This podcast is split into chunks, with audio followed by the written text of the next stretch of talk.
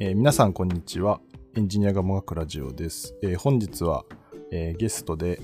え黒川さんという方に来ていただいております。じゃあ黒川さんの方から、はい、自己紹介お願いしてもよろしいでしょうか？はい。エンジニアマークラジオお聞きの皆さん、はじめまして、黒川浩平と申します。えー、YouTuber としても活動していた時期ありまして、えー年収200万円のブラック SIR から、えー東証一部上場企業のクラウドエンジニアまでという形で自己紹介させていただいておりました。えー本日はですね、えー普段 YouTube で話さないこととか、また私 AWS 学習サービス運営してますので、そこら辺の経連の方も話していければなと思います。本日はよろしくお願いします。はい、よろしくお願いします。そうっすよね。あの、YouTube、YouTuber 普段からこうやられていて、私も、あの、もともとインフラエンジニアで、あの、オンプレばっかりやってて、こう、焦りを感じていた時に、AWS 勉強しなきゃってこう調べると、黒川さんの動画がいっぱい当たって、結構なんかそこで見始めたみたいな感じです。なんかあの、やっぱ、興味を持ったきっかけとして、やっぱ最初のあの、キャリアのところが、うんあの金融系あ、最初から金融系ってわけではなかったんですかね。最初から金融系ですね。あ最初から金融系そうなんですよ。私、インフラエンジニアのキャリアのスタートが、えっ、と、農林中央システムのジャステムっていう、結構あの、はい。えーと汎用機バリバリ扱う系のところだったんですけど、はい。すごいなんでしょう。まあ、独自 OS みたいな形でコマンドを叩いて、えー開発機を運用するようなところから始まって、で、はい。あの、まあ、どこの企業があのブラックかっていうのは別に公表はしてないんですけど、まあ、あのそこのちょっとブラ,、ブラックっぽいようなあ風潮があって、はい例えば残業とか、あのまあ、みんな残業してるから帰れないなとかっていう感じだったり、あまりスキルアップには直結しないような時期があって、まさにこのエンジニアがもがくというコンセプトにぴったりな時期をはい3年ぐらいかな、送ってました。うーん。なんか、あれですか、汎用機っていうと、いわゆるメインフレームみたいなことですか？そうです、そうです、同じ意味の。はい。ああ、なるほど。いや、そう、私、まあ、見たことありますけど、触ったことはないですね、さすがに。そうですよね。なんかね、本当にもう歯車みたいな感じっていうのはすごい、あの、思っていて、まあ、なんでしょうね。あの、なんかこう、ピラミッドの中のこう、一部分っていう感じで、まあ、例えば、なんでしょう、ちゃんとこう、組織だったチーム体制で、えー手順書の、まあ、改善だったりとか、まあ、インシデントが起こったら、軽いものだったら対応してとか、で、うんえーもっとこう、なんでしょう、あまり自由度はなくて、与えられた仕事をしっかりこなすっていうところをすごい求められるところに少し、まあ、あの窮屈さも感じてっていうところですね。なんかその、基本はあれですかね、その大手、大手というか、なんだろう。まあ結構あの SIR で働いてると、その一重系、二重系、三重系みたいな言葉があると思いますけど、それで言うと結構その、N 重系は何重系か分かんない そうですね。N プラス1、その N が、N は結構大きかった気がしますね。あのーそうなんですよ。もともとあの、農林中央グループから、えーまあ、発注元で、そこから NTT データさんが受けて、うんうんで NTT データの子会社の、まあ、ある会社の下はい。ぐらいだったような気がしますね。ああ、なるほど。そうなんですよ。あでもまあ、そ、そんなに深くもないですね。まあまあそうですね。そんな激深ってわけではないんですけど、まあ、そうですね。ちょっとまあ給料もね、なかなか低い形で残業しなきゃちょっと生活できないよみたいな。ああ、ああ、そうですね。ちょっと当時国分寺に住んでたんですけど、はい。まあ結構家賃は5万円ぐらいで、えー、なんでしょう。なんか、そう、スーパーのこう弁当とかを買って、あの、細々と生きていたはい時代がありますね。はい。懐かしいな。あなるほど。あれそっから、もう一個ぐらい SIR 挟むんでしたっけ？もうはい一、二個挟むんでしたっそうですね。いわゆるそれがブラック企業、ブラック SES という経験の次が、えここは東京飯田橋に本社がある株式会社 ECS というところ、まあ、ちょ転職決意しましてで、まあ、いろいろ探していく中で、えーなんだっけな、リクルートネクストなんとかサイトみたいなところで見つけたやつだったんですけど、そうそう、それが、えーそこもあの金融系プラスインフラっていうところに強みを持っているようなうん。SES 企業なんですけど、そこはあの私、ホワイトはい SES と呼ばれている、呼んでいるところああ、そうなんですね。その、あの、なんでしょう。結構、まあ、ブラック SES の時に地震とか自己肯定感とかは結構な消失をしていて、ボロボロだった時に、はい なんでしょうねな。るほど。まあ、一応その3年の経験っていうところで初めての転職だったんですけど、まあ、そのスキルレベル、ね、その転職するだけで割と年収が、まあ、倍近くうん。ぐらいにはえ、そんな上がった。なったんですよへもともとその SES があの還元率がいいというところで、まあ、ーはいはい。そうですね。なので、えーっと、俺自身はそんなに変わってないのに、転職でこんなに なんか変わるんだっていうところで、うんそうなんですよ。社長にもよくしていただいて、あの、飯田橋にある社員寮があるんですけれども、まあ、そこで飯田橋に格安に、格安で、えーまあ、マンションの方を借りることも、住むこともできまして、えーすごい当時の社長にはすごい感謝をしていますね。うんすごいいいですね。なんか SES って結構、そうですよね。なんかブラック、まあ、あの、いわゆる一般的に言われてるようなイメージの、まさにブラックみたいなとこもあれば、結構、いいとこはいいですよね。そうですね。で、YouTube でよく聞かれるのが、じゃあどういう SES がいいんですか？見分け方を教えてくださいっていう質問が、割と結構な頻度で来ていた時期が。あって、で、結論答えから言うと、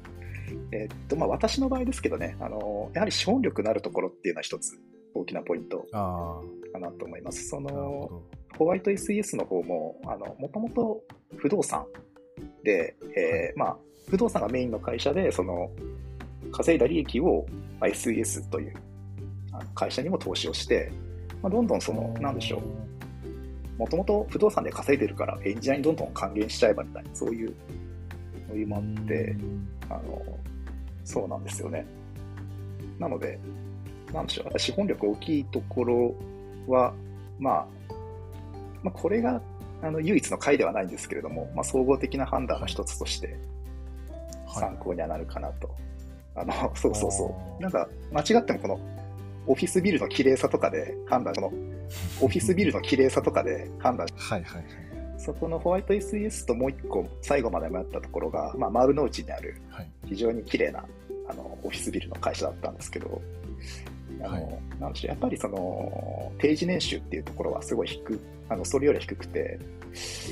なんであの今思えば、なんかその外見の見た目の綺麗さ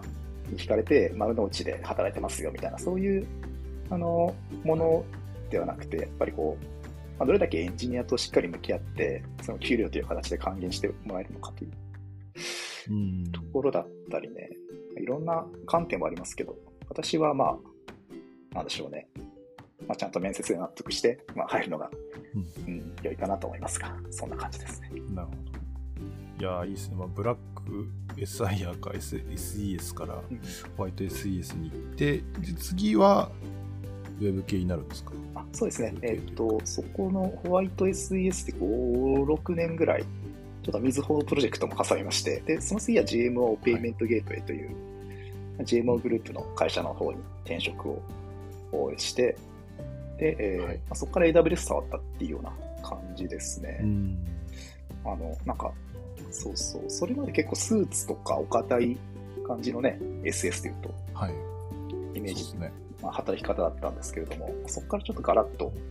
まあ、いわゆるウェブ系自社開発企業というちょっとあのワードもありますけれども、そこの変化があって、なんかね、入社初日にね、あの GMO グループは、えっと独自で UARS っていう、まあ、イベントスペース兼社員食堂みたいなところがあって、はい。で入社当日に、黒川さん、ちょっと UARS で夏祭りイベントあるんで行ってみますかえ夏祭りイベントって何みたいな感じで、私のなんか、なんかスーツとネクタイとみたいな感じで、でいざそのはい UARS っていうイベントスペースについてみると、なんか DJ とかがいて、こうなんか、ええ女の子が浴衣でこう、綿菓子持ってて、綿菓子が7色にピカピカ光ってるんですよ。すごいですね。綿菓子光ってるみたいな感じの。ちちょっとこう、なんか、いイケイケ風な一面は垣間見えて、俺これやっていけるのかなっていうのを少しすごい思った記憶があります。不安になりますね。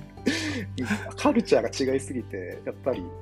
うんまあ、そこは面白いところでしたけどね、その、なんていうか、もう裁量も広くなりますし、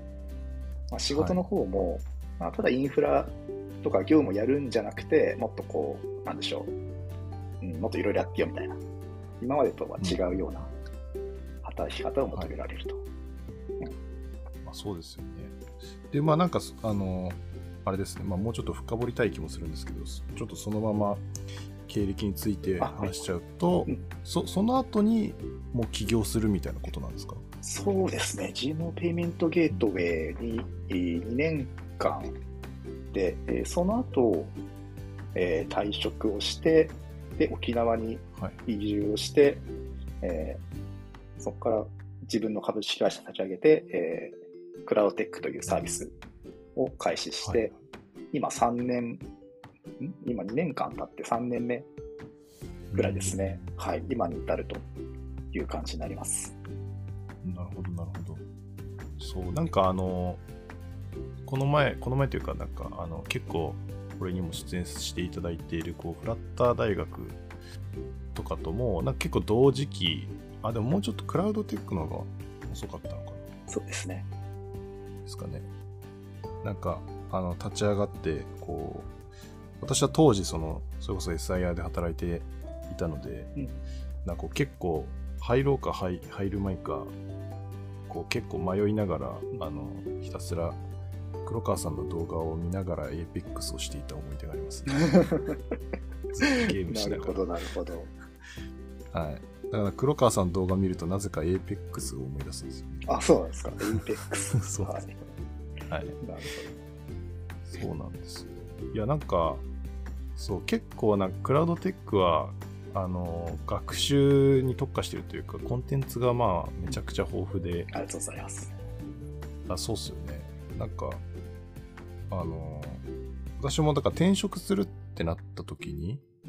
あの、AWS 未経験だけど、まあそこでいろいろハンズオンとかで自分でこうやってたっていう自信もあったし、あとはあれか、あの、本を書きましたもんね。そうですね。えー、トックさんは、まあ、3冊ぐらい絡んでた記憶が。あります。あの、そうですよね。えー AWS エンジニアロードマップっていう、ちょっと聞いたでも、うん2021年電動記事トップ2になった記事が出版社からオファーがあって、で、優勝論者さんから AWS 学習ロードマップの全国出版するぞって一番盛り上がってた時期にトックさんが、なんか、あの、入っていただいて、まあ、全体のレビューとかもしていただいたり、あとは、そうっすね。Kindle 本で、えー AWS のお初級資格と中級資格の資格本出すときも、最終的な構成チェックと呼ばれる段階で、はい。特訓さんのその鋭いナイフのようなレビューを そうですね。はい。期待してお願いしていた時期がありますね。そう、だからあの、最初の本、商業出版の本書いた時も、まああれなんか、章自体を、まあ Windows とかだったかな。あなんかいくつか、そうだそうだ。はい。担当あルート53か。担当してたんですけど、まあ、ルート53とかその当時、実務で使ったことはなかったので、正直、そう。あの、DNS についてはこう、オンプレで知見がありましたけど、うん。そう、そんな中こう、いろいろ、いろんな人の力も借り、なんかあの、ね、あの公認メンターの方々とか、あはい。のクラウドテック結構 AWS バリバリ強いみたいな人も結構いると思うんですけど、まあ、ああいう方々にレビューしてもらいながら結構書いて、まあ、それ自体が結構、なんだろう、自分の勉強にもなったなっていう感覚はありましたね。あの本としては初学者向きの本なんで、やっぱいかにうんこう自分の知識をひけらかすっていうよりは、そのいかに分かりやすく限られたページ数でまとめることができるかっていう、これは結構面白いはい経験だったかなと。もう特訓さんも Windows サーバーからね、ちょっとやっていただいたんで、まあ、Windows サーバーお詳しい方もなかなかいなかったから、非常に助かりました。その説はありがとうございます。いやーこちらこそありがとうございます。Windows サーバーだけ、まあ、未だにですね、ベンダー資格持ってるの Windows サーバーだけあ、そうなんですね。私。へー。AWS の SAA とか実は取ってなくて、ささすがに取ろうかなって最近思ってはいるものの、ははい、なかなかこう子供が生まれて、あの、資格を受けに行くっていうモチベーションにこうななかなかならなくて、あなるほどですね。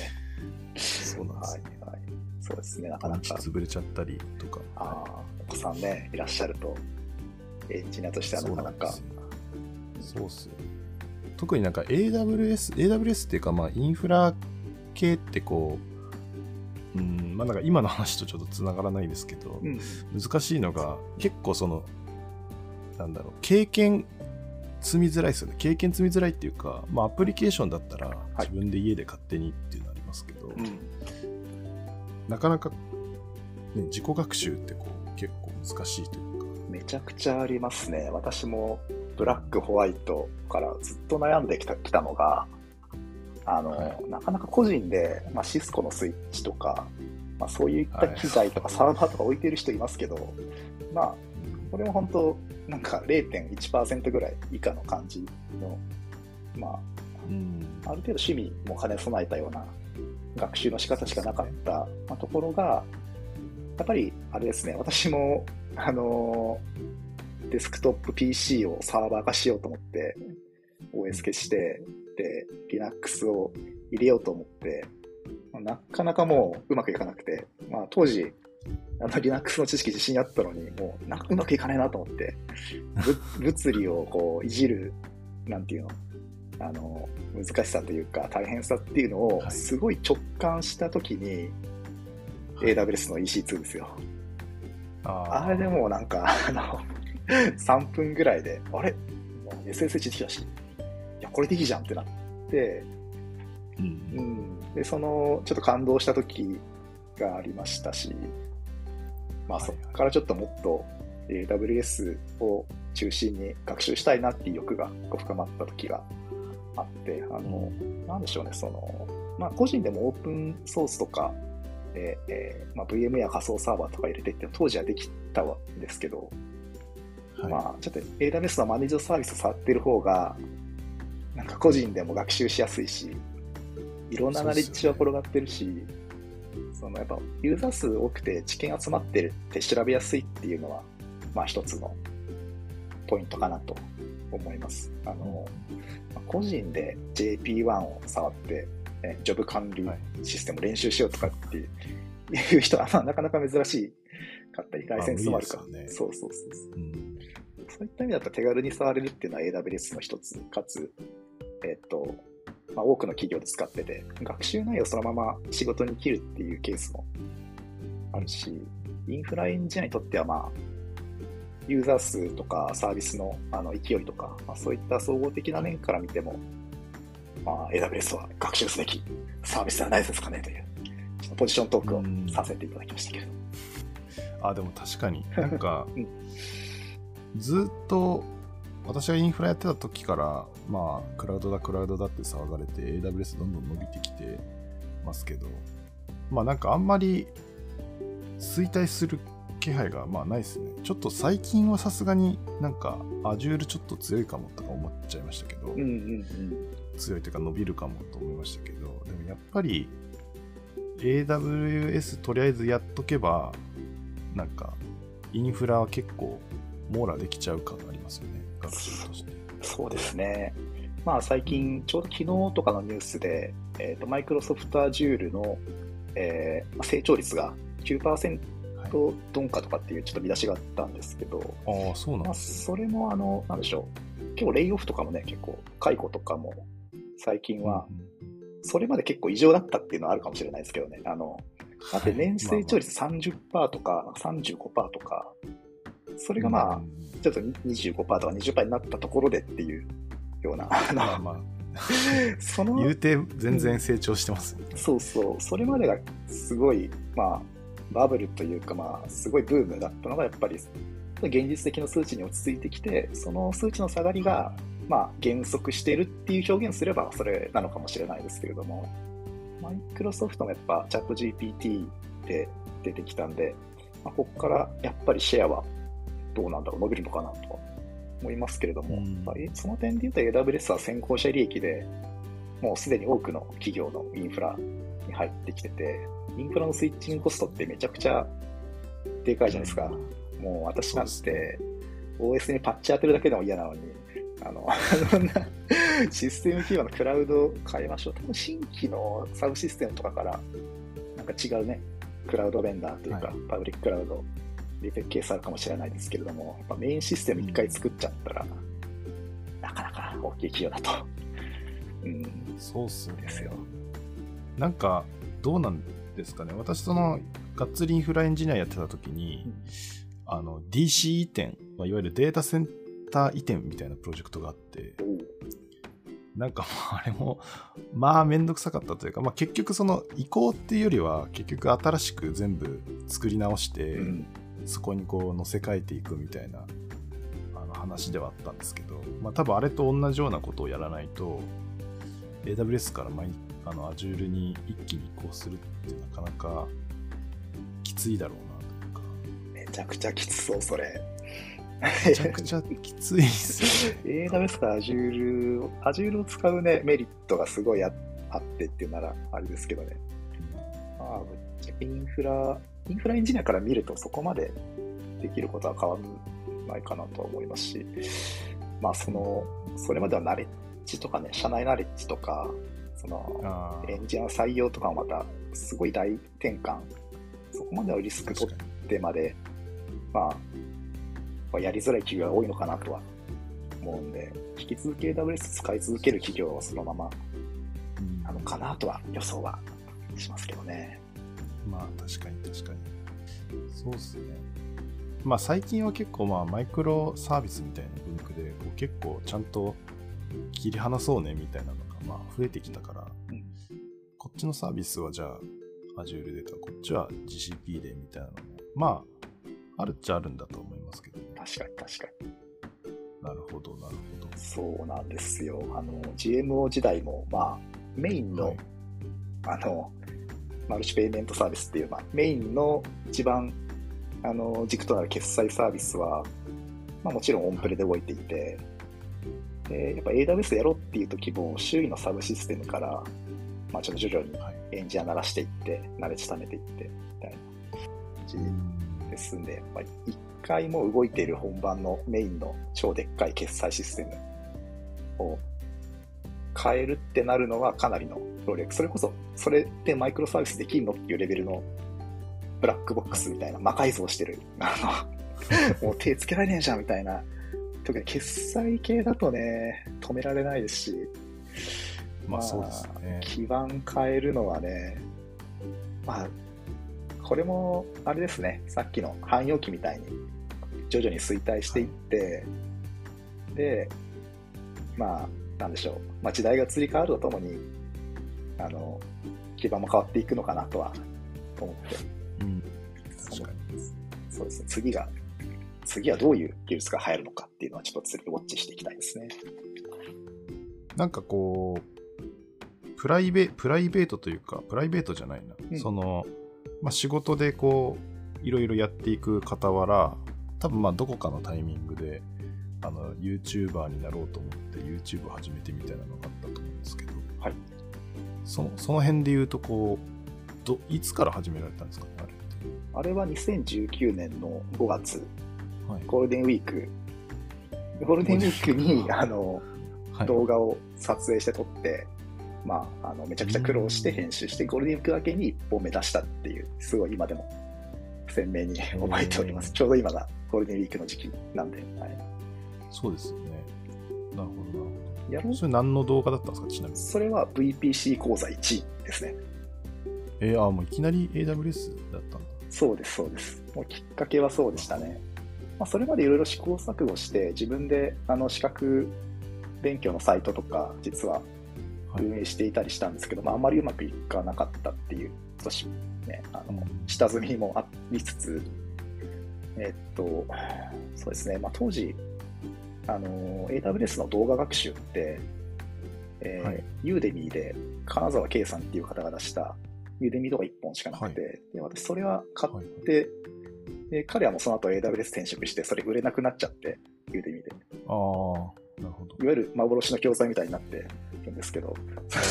それ見た瞬間に、公式ドキュメントやっぱりね、分かりやすいものではなかったり、あのうん。っていうところ動画で学べるのってすごい、めちゃくちゃいいじゃんって感動して、私も、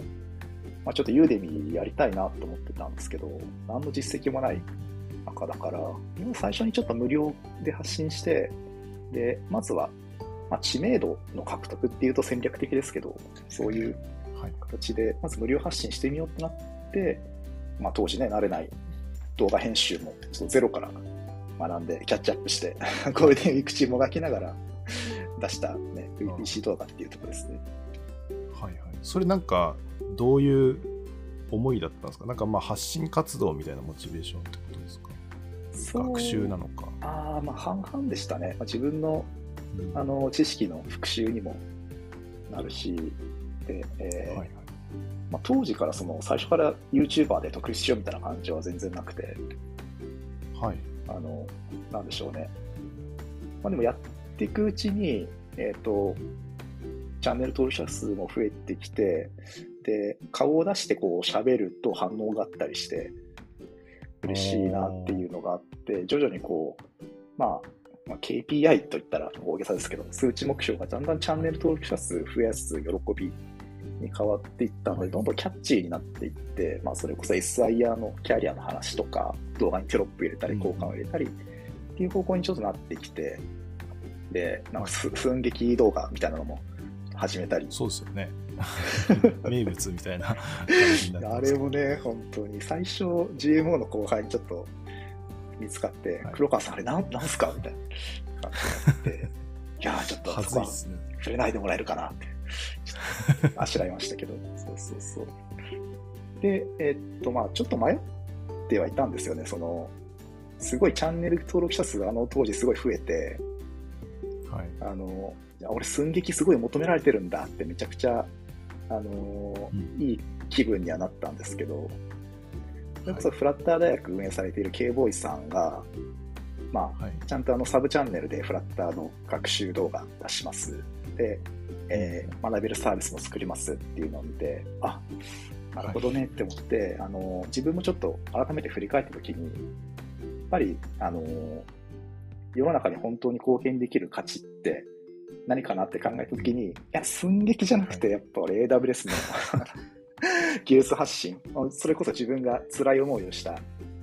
ところを解決してあげることこそ、あの、なんでしょうね、発信活動の意味なのかなと思って、まあ、うん。それまでこう、キャッチーなおちゃらけたっていうよるからよるものから徐々に、えーちゃんと技術発信、あのちゃんと動画を作って、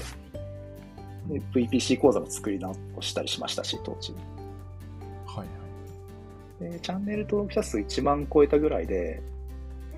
そろそろ、なんだろうな、あの、ちょっと、チャレンジしてみたいなっていう気持ちが、徐々に芽生えてきて、はい。で、ゴールデンウィーク明け、で6月のボーナス入った次の日にやめますって伝えました。へー。あ、それ1年ぐらい経ってるってことですか ?YouTube 始めて。1年、えっ、と、そうですね、1年後ですね。はい。ああ、なるほど、なるほど。いや、すごいな。そこな、なんで踏ん切りがついたんですか？あいけるっていうそうそう。確信が。いけるっていう確信があって、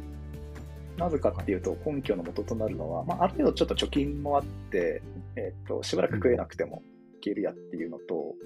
あとは、はい。あの、なんでしょうね、えー YouTube の広告収益があれば、まあ、死ぬことはないなっていう保険みたいな自信と、で、えーっていうのがまあ辞めるきっかけですね。まあ、最悪死にはしないだろうっていうことで、はいはい。まあ、当時コロナもあって、東京も家賃高いし、沖縄に住んでみたいなっていうのも、軽いノリで沖縄に移住して、でですね、そこからあの、いろいろ自分の AWS 学習サービスやりたいなと思ってて、で、はいえーっと、いろいろなんやかんやあって、で当時、まあ、あの、ある方が出した AWS 学習サービスのニュースというか、お知らせを見て、あ、俺だったらもっといいの作れるのになって思ったんですよ。はいはい。まあ、値段ももっと抑えて、クオリティも高くいけるなって思って、で、えーそっから本格的にその YouTube のお発信力などを使って、ベータ版のユーザーとかを募集して、どんどん前のめりに進んでいったっていうような感じですね。なるほど。いや、すごいっすね。あの、今って、じゃあもう、そのクライアントワーク的なことは全然してなくて、クライアントワークっていうか、いわゆるまあ、AWS でエンジニアとしてうん案件取るとかっていうのはないっていう感じですかね。そうなんですよ。そこがね、やっぱり、あの、すごい葛藤でもあって、やっぱり技術者っていうと、はい。いかにこう難しい課題を解決してっていうところの価値提供があの本来の姿だと思うんですけどそことはやっぱり違う軸であのすごい技術を突き詰めるんじゃなくてその技術を学びたい人に向けて、えーいかに学びやすく分かりやすくっていうところの価値提供にどんどんシフトしていってっていうところも、はい。ちょっとジレンマはあるんですけどね。あのなんだろう。まあどんどん新しいサービスを実務系実 あの新しいサービス出てくるとやっぱ実務経験使ったことのないものがいっぱいになってくるので、うん。でまあいずれなんでしょうね、えーどんどん技術者から、えー経営者というかビジネスマンにどんどんシフトしていってるっていう自分ではあるんですけど、はい。まあ、それはそれでねあの私にしかできない価値提供というところをうん。あの、本当詳しい人は私以上にいっぱいいることはもう、日に日に、あの、クラテクのメンバーとか見ててもすごい、クラテクのメンバーにいつも感じるんで、私じゃなくても、そうねそう、できる、な、あの、私じゃないとできないところに注力しようというところですね。はい。いや、なんか結構、それって大事だし、結構、まあ私も思うところはあって、んなんかまあエンジニアって、まあ何の技術やっててもそうですけど、やればやるほど、なんか上には上がいることに気づくというか、あ、自分なんて全然分かってないなというか、ね無限にいるじゃないですか、やっぱ。えもう上には上がいる、本当に言います。そうっすよね。で、なんか、じゃあそこで一番になれないなって、なんか、思っちゃうし、なんかどうしようみたいな。それこそチャット GPT みたいな、ああいう生成系 AI が出てきて、なんか今まで自分コード書いて、頑張ってコード書いてたけど、これなんか別に AI で書けるなみたいなとか、インフラも結構出てき始めてるじゃないですか。そうですね。なんかあの辺とかをこう追ってると、どんどんなんかその単純に技術を磨くだけではダメなのかなみたいな気持ちにやっぱり不安に駆られてしまいますよね。うん私は駆られてしまうんですよね。うんうんうんうん、そういう方多いと思います。今やっているね、頑張って作ったクラウドフォーメーションのテンプレート、なんだよ、1分でできんじゃないかみたいな、そういうショッキングなこともあるかとは思いますし、でもなんでしょうね、あの、まあ、エンジニアっていう軸プラス何か自分の強みっていうものを掛け合わせれば、それは人に真似できないことだと思うので、それは私の場合、たまたま YouTube とか、その、なんでしょう、まあ、寸劇とか、まあ、言ってみれば、まあ、そういう、はい。うーちょっと尖ったものですね。あの、まず、今、もしかしたら学習、ね、迷われてる方に向けて話すと、まあ、エンジニアとして頑張った経験は、絶対、基盤として生きてくるし、うんでプラスアルファ、自分にしかできない、こうね、まあ、例えばラーメン屋で働いてる方だったら、ラーメン屋に向けた何かの課題を解決するような、まあ、そういった取り組みとか仕事でも価値提供できると思いますし、はい。そうそう。なんか技術知ってるだけっていう価値はどんどん薄れていくような気はしますね。うんその、まあ、うん、すごいね。いろんな可能性が今広がって、じゃあ今からどう動けばいいのかは本当に私ももがいてる最中。もがいてるなもがくラジオいや、なんか、そこまでまあ、ありがありがたいんですけど、もがい、もがいてるなってあんま言ったことないですけどね。あ、そうですか。このラジオのなんか定番の。テーマみたいな、いや、決め台詞みたいなのがあったら面白いかもしれないですね。もがいてるねああ、そういうのあった方がいいんですかね。ああ、なるほど。わかんないですけど。あと、例えば、ジングルとか、ラジオジングルみたいな。ああ、そう、ジングルはちょっと、どうしよう、どうしようとか、なんか欲しいかもとか思いつつ、うんうん。そうなんですよね。結局なんかあの、なんだろう、Spotify の、あの、ポッドキャスト用のサービスみたいなのがあって、それにこうアップロードすると、こう、なんだろう、バックグラウンドのお音を勝手にこう、載せ、載せれるんですよ。流れてますね。選んでうそうなんですよ。で、まあ、これでいいかっていう感じで今、それでやっちゃってるんで、なんか欲しいっす。なんかそ、そういえば、思い出しましたけど、なんか一回あれでしたね。あの、クラウドテックのテーマソングを作るみたいな話ありましたね、そういえば。えっと、多分仕事バンドマンだからね。あ、そうですね。あれはあったか。めちゃくちゃ多分酔っ払ってて覚えてないかもしれない。まあ、あの、いや、あの、本気で多分言ってなくて、普通にふざけてるんですけど。まあでも、なんでしょう。楽器じゃなくても、なんか、ね、あの、例えばちょっと言いますよ。ジングルの例、一例として。 radio、radio、radio、もがく、もがく、トックの、もがくエンジニア、 radio。みたいな、そういう。じゃ。ああ、なるほど、なるほど。あ、まあ、ある程度声でやってしまうみたないんな。かよくあるラジオのこう合間に、こう、入る、かっこいい感じの。はいはい。ああ、確かにな。ちょっとでも恥ずいですけどね、やっ ちょっとそこ今の殻はあのちょっと恥ずかしくなったかもしれないですけれどもね。そうですね。ぱ。そうですよね。ちょっと、そうだな。でも確かにな。なんかキャッチーさは必要なのかもな。でもあのなんか、寸劇とかもこうどう思いついたんですか？思いついたというか、あなんであれやろうと思ったんですか、あれはですね、あのまあ、ちょっと動画編集学んでいく中で、あグリーンバックっていうはい。編集の仕方あるんだ、あの人の後ろに緑の布を、そのはいはい。布をかけて、布もちょっと好奇心というか、勢いで Amazon で買ってみて、やってみようと思って、で、えーあすごいあの背景いろんな、ね、透過して、いろんな場所にいるような感じになるんだ。うん。で、その時にあの、えっと、ダメな社員が上司に AWS を説得して、その中で AWS の、はい。まあ、セキュリティのメリットだったりとか、そういったものをちょっとやってみようっていう、こう、いきなり台本を書き始めて、あそうなんですよ、なんかあの、ほんで、近所の100均で、パーティーグッズみたいなコーナー、ちょっとヒゲを買ってきて、じゃあこれ、これがはい。部長で、この人を説得するような構成にすると面白いかなっていうところで、なるほど。なんか別にそこはあんまり戦略というよりは結構こうジャストアイデアでやってみたら受けたみたいなそうですね。ちょっとあれ戦略だったらかなりぶっ飛んでる戦略 でも本当にあの、なんだろうな、えっと、今、今あの、まあ、動画レビュー冊子のプロみたいな立場から言うと、あの、はい。素人、まあ、素人時代の方が、そういった利益関係なく、いろんな発想をできてたなとすごい思って、試しに。今だと本当なんでしょうね。そういったチャレンジングなことよりは、ちゃんと確実に多くの人に刺さるような、ま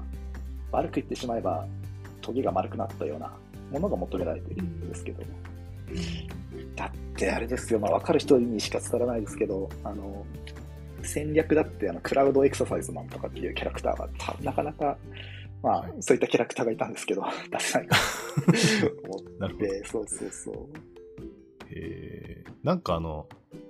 ドッカーを覚えるみたいなやつは結構何回か見た気がします、ああ、ありがとうございます。ちゃんとなんかあの最後問題が出てきたりしてはいはいはい。そうちゃんと構成が構成上なんか勉強できるようにクバネティスのやつですよね。あそうですあそうですそうですあのあれは超大作で、今までの最強の、あの、あそうそうそうそう。クバネティス疑問講座、ぜひ検索したら出てくると思います。うんあの、あれはね、あれははい正月休みの時、あれは。あ正月休みに、そう。クバネティスのキャッチアップも兼ねて、やろうと思って、まあ、凝り性、凝り性なんですよね。そのどんどんその台本も凝ってきて、あなんかこう、社長がの悪者のキャラが最後問題出すみたいな、そういうなんか構成とかあって、あのセリフの、まあ、論理展開というか、そのついつまもちゃんと合うように、いろいろ考えてで 余談ですけど、あれちょっと、そうね。そうあの釣りバカ日誌をちょっと題材にしてるんですよね。あのできない、できない上司に対して部下が教えるみたいな、そういう、はいはいはいそういう構成になってるんですけど、できない上司、ダメ上司がこう部下がどんどんそれをサポートして教えていくみたいな。そううそうそうそう。なるほど。はいはい。そういうね、いや、面白いですね。あの構成というか、まあ、台本もだって黒川さんが全部やってます、やって。書いてるってことですよね。えー、面白いな。なんかそれ、クラテクで活かせないですかね。クラウドテックで。でもね、まあまあ今、構想上のものはあるんだあるのは、例えばあの、はいクラウドテックのカリキュラムは、まあ AWS の基礎、ネットワークとコンテンツの話っていうジャンルで分かれてるんですけど、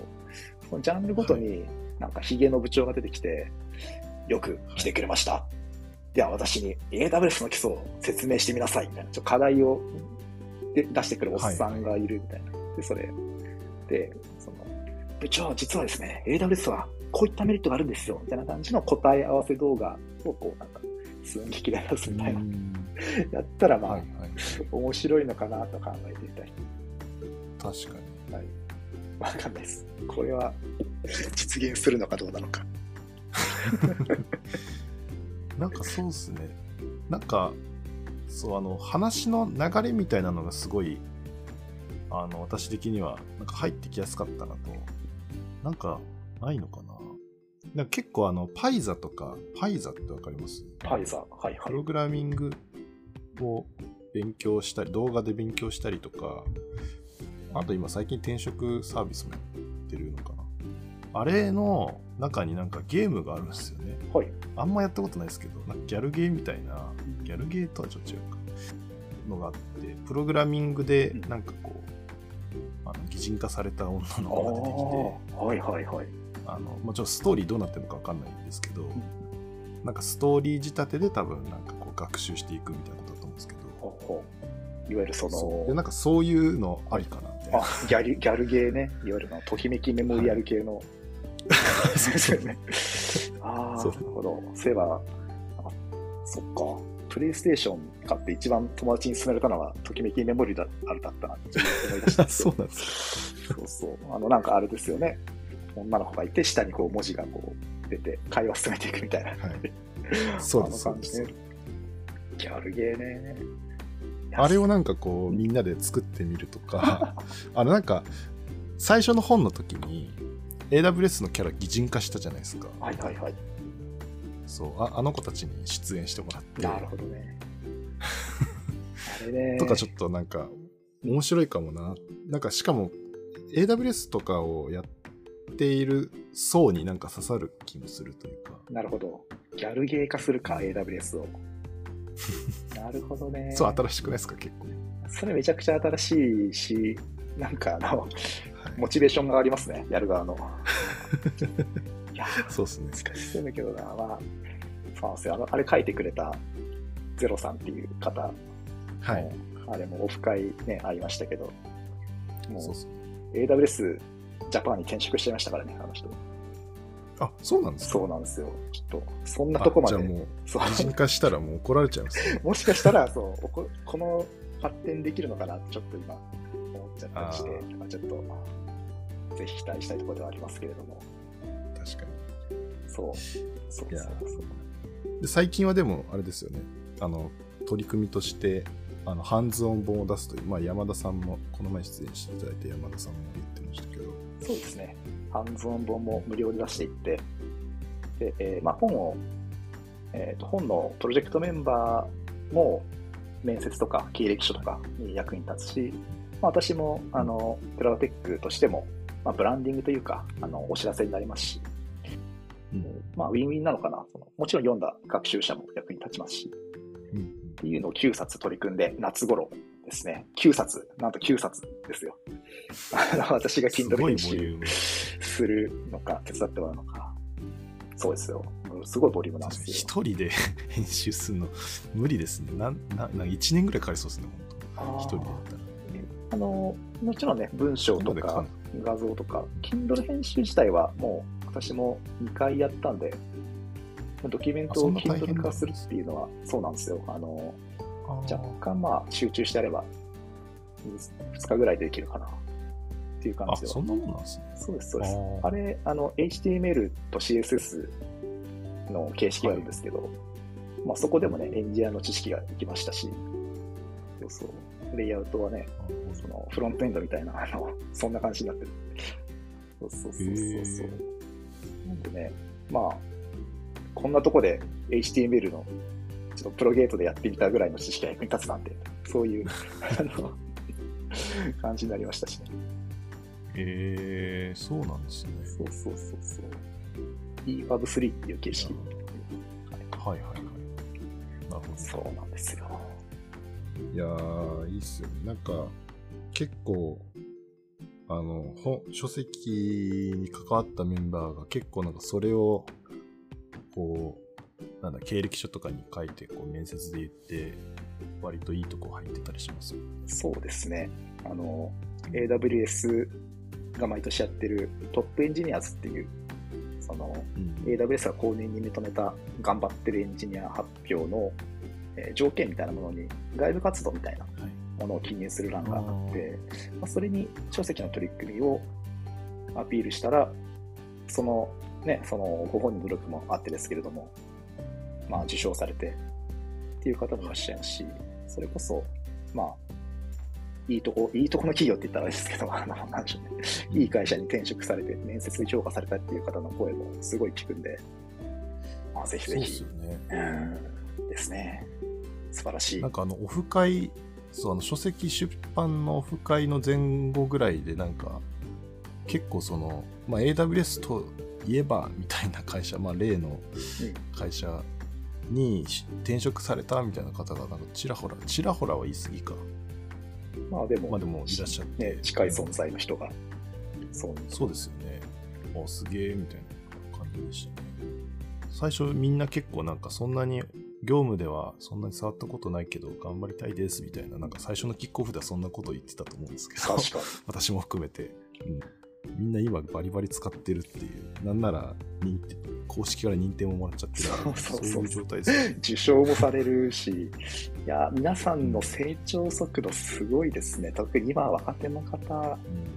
うん、マジですごいですから、もう私もなんでしょうね、ちょっと負けてらんないなとは思って、いろいろ、まあ、私ができることはね、ちゃんといろいろね、やっていこうと思います。それがハンズオン本だったり、まあ、サービスをより良くするものだったり、ですね。そうですね。なんか、あの、入ってきてほしいですね、そういう勢いのある 若い人が。皆さんすごい頑張ってると思って、まあそうですね、うん、あの、なんでしょうね。ど、どこにそういうクラテクにもすごいいますけど、どういったところで、勉強会とかで活動されてるのかな、なかなか、まあ、そういった方もね、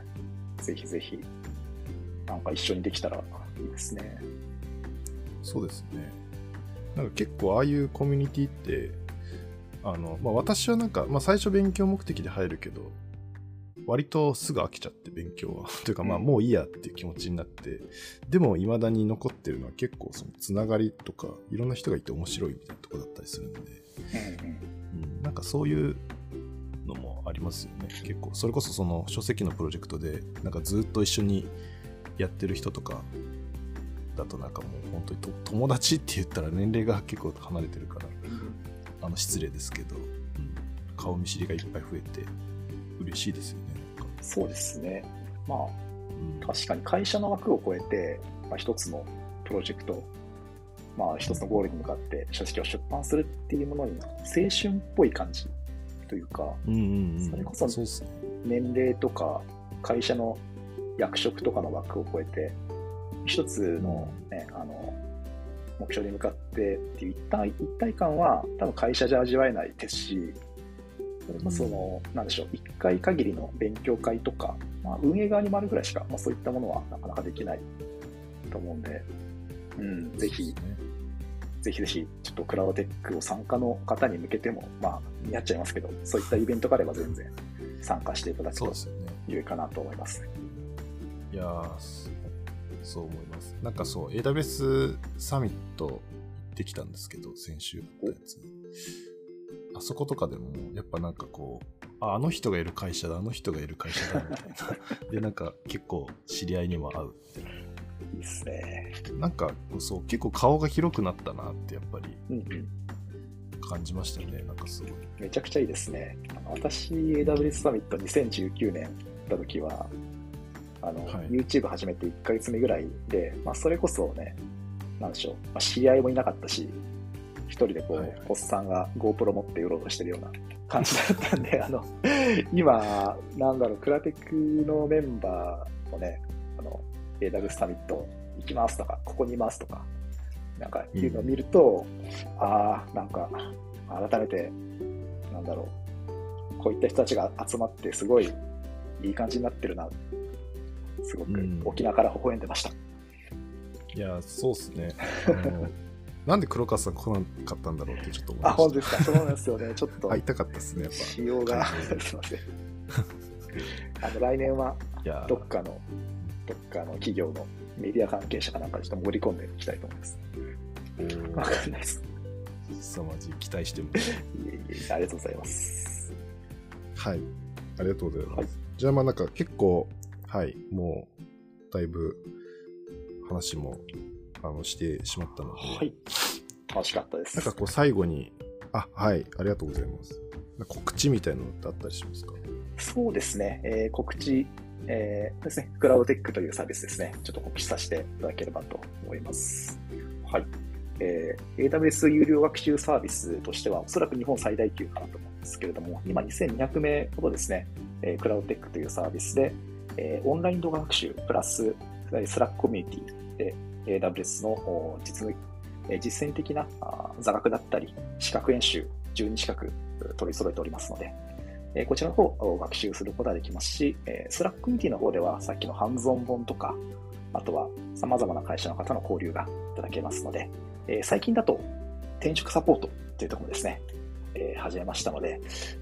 私が過去に経験した辛いあの未経験だからあの仕事ができないみたいな、そういう未経験のジレンマって呼んでるんですけれども、そういったものを解消する取り組みにも徐々にクラウドテックというサービス規模が拡大しておりますので、えー無料コース用意してます。えー無料で、えー動画学習30本ぐらいですね、見れたり、資格学習、チャレンジできますので、えー無料の方でぜひ試していただければ幸いです。よろしくお願いします。はい。はい。ありがとうございます。まあ、あの、私にも会えるんで、なんかま、あれかな、あんまりメリットに感じてくださるもしかしたら、このラジオのね、ゲスト、ゲストとして参加するっていう、まあ、一期一会もあるかもね、知らないですしね。そうですね。確かに確かに。はい。じゃあ、はい。本日は、あの、わざわざ来ていただいてありがとうございました。こちらこそありがとうございました。